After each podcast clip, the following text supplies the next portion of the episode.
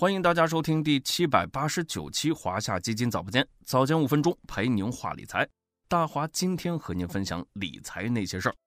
世界上过得最快的就是假期，眼睛一闭一睁，又要回去上班了。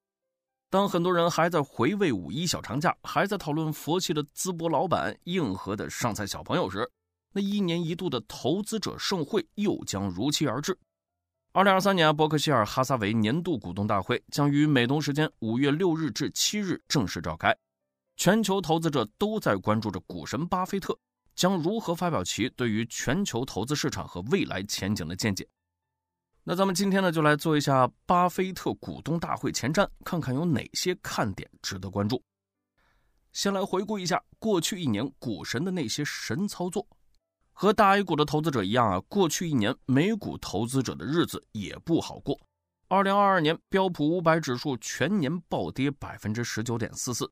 从伯克希尔公司二零二二年的财报来看，巴菲特全年共亏损二百二十八点一九亿美元，折合人民币大概一千五百亿元。对于普通人来说啊，又是一个可望不可及的数零游戏。那其中呢，伯克希尔在第二季度亏损最大。单单一个季度就亏损了四百三十七点六亿美元。具体来看，投资啊是导致伯克希尔亏损的主要原因。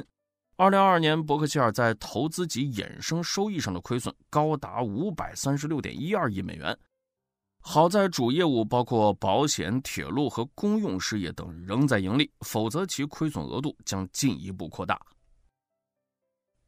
尽管过去一年亏损巨大，但伯克希尔去年在股票上投入了创纪录的六百八十亿美元，同期只卖出了价值三百四十亿美元的股票。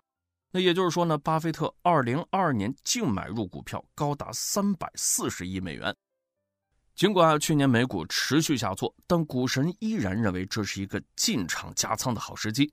别人恐慌时我贪婪的这句名言，老爷子可不只是说说而已。了解了股神过去一年的投资动向，再来看看今年股东大会的看点，咱们就挑和中国有关的来说。一是对中国经济和投资机会的看法。关注新闻的小伙伴应该都知道，老爷子今年减持比亚迪的事儿。但是巴菲特的黄金搭档查理芒格今年早些时候就表示过，他对中国经济啊仍然保持乐观态度。那外界呢正密切关注伯克希尔海外投资的进展，对中国经济的看法。以及是否有合适的目标，应该是中国投资者最关注的话题之一。二是对科技股的看法。那近年来呢，伯克希尔在科技股上的投资不断上升。二零一六年，巴菲特在他投资副手的影响下，开始买入苹果股票。那从持仓组合上来看，截至二零二二年末，苹果仍然是伯克希尔的第一重仓股。那作为今年华尔街的热门话题之一，巴菲特和芒格最近几次被问到有关 Chat GPT 的前景，老爷子坦诚他在人工智能方面没有任何专业知识。投资者目前关心的是伯克希尔下一步是否会加大人工智能的权重，买入更多科技公司。三是今年突然出现的黑天鹅——欧美银行业危机。那作为价值投资的经典案例，银行股啊曾是巴菲特的重仓板块。不过，二零二零年以来啊，伯克希尔开始卖出银行板块，已经清仓了摩根大通、高盛和富国银行，持续权重连续五个季度回落。那随着银行业最新财报发布，股神和芒格对金融机构是否会有新的看法，将成为一大焦点。除了这些看点啊，两位投资大师对于投资时代的话题最近也颇为引人注目。芒格呢，近日在接受《金融时报》采访时说了这么一段话。我们是特定时代的产物，也是一系列完美的机会。